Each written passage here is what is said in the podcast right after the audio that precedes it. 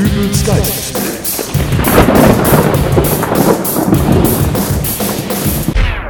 Hallo, grüß Gott, moin moin, wie auch immer. Ich habe mich ja nun schon länger hier nicht mehr gemeldet und wollte nur mal ganz kurz Hallo sagen, damit nicht noch einer denkt, Mensch, der Dübel, nicht mal ganz kurz Hallo sagen kann er. Also den schmeiße ich jetzt mal aus meiner Podcast-Abo-Liste raus. Das müsst ihr also nicht machen. Obwohl in nächster Zeit wird es wahrscheinlich dann doch wieder weniger von mir zu hören geben.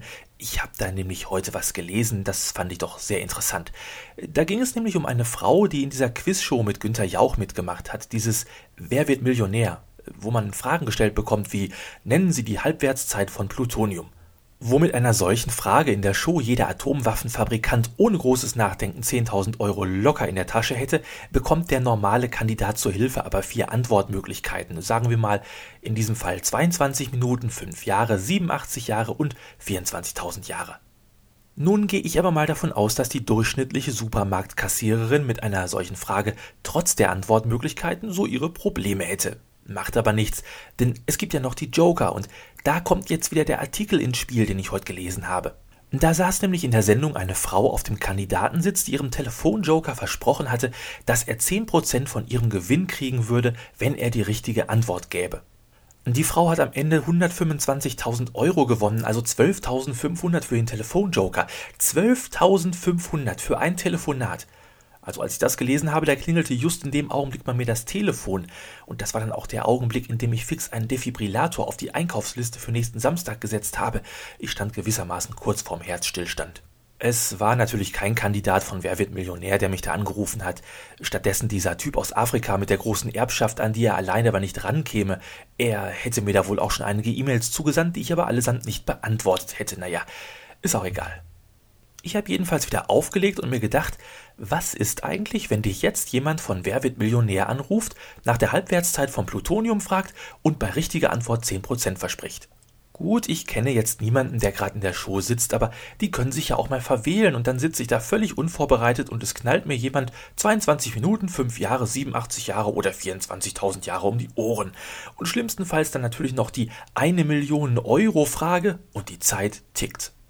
Um da nicht unvorbereitet zu sein, muss ich den Podcast auch in nächster Zeit erstmal ruhen lassen.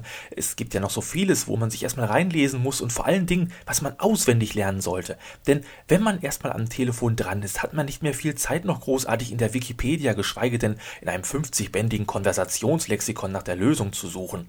Ich werde da wahrscheinlich überall in der Wohnung Post-its an die Möbeltüren und Wände heften, wo ich dann mein Allgemeinwissen überprüfen kann. Bevor ich also morgens überhaupt zum Zähneputzen komme, werden erstmal Deutschlands Flüsse aufgesagt, sortiert nach Länge. Kaffee gibt's erst, wenn die auf der Kaffeemaschine geheftete Frage nach den zehn bekanntesten Komponisten des Barockzeitalters beantwortet wird und die leere Kaffeetasse darf erst in den Geschirrspüler gestellt werden, wenn die fünf größten Dinosaurier der Kreidezeit genannt wurden. Obwohl, das könnte irgendwann zu einer akuten Knappheit von sauberen Kaffeetassen führen. Auch ob zukünftige Gäste davon begeistert sein werden, vor der Benutzung meiner Toilette die zehn weltweit größten Exporteure von Schweinehälften aufzusagen, darf bezweifelt werden, aber es kann ja jederzeit das Telefon klingeln und da müssen dann auch alle fit sein. Im Grunde müsstet selbst ihr, die ihr gerade diese Podcast-Folge hört, euch darüber im Klaren sein, dass jeden Augenblick jemand von Wer wird Millionär anrufen könnte und euch bei korrekter Antwort 10% des Gesamtgewinns anbietet. Wohl, bei meinem Glück habe ich vielleicht morgen schon so einen Typen am Telefon und der hängt bei der ersten Frage für 50 Euro fest, will seinen Telefonjoker anrufen, verwählt sich und kommt bei mir raus.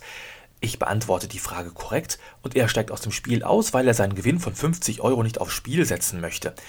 Ob es sich dann nun wirklich lohnt, so einen Riesenaufwand zur Wissenserweiterung in der Wohnung zu betreiben?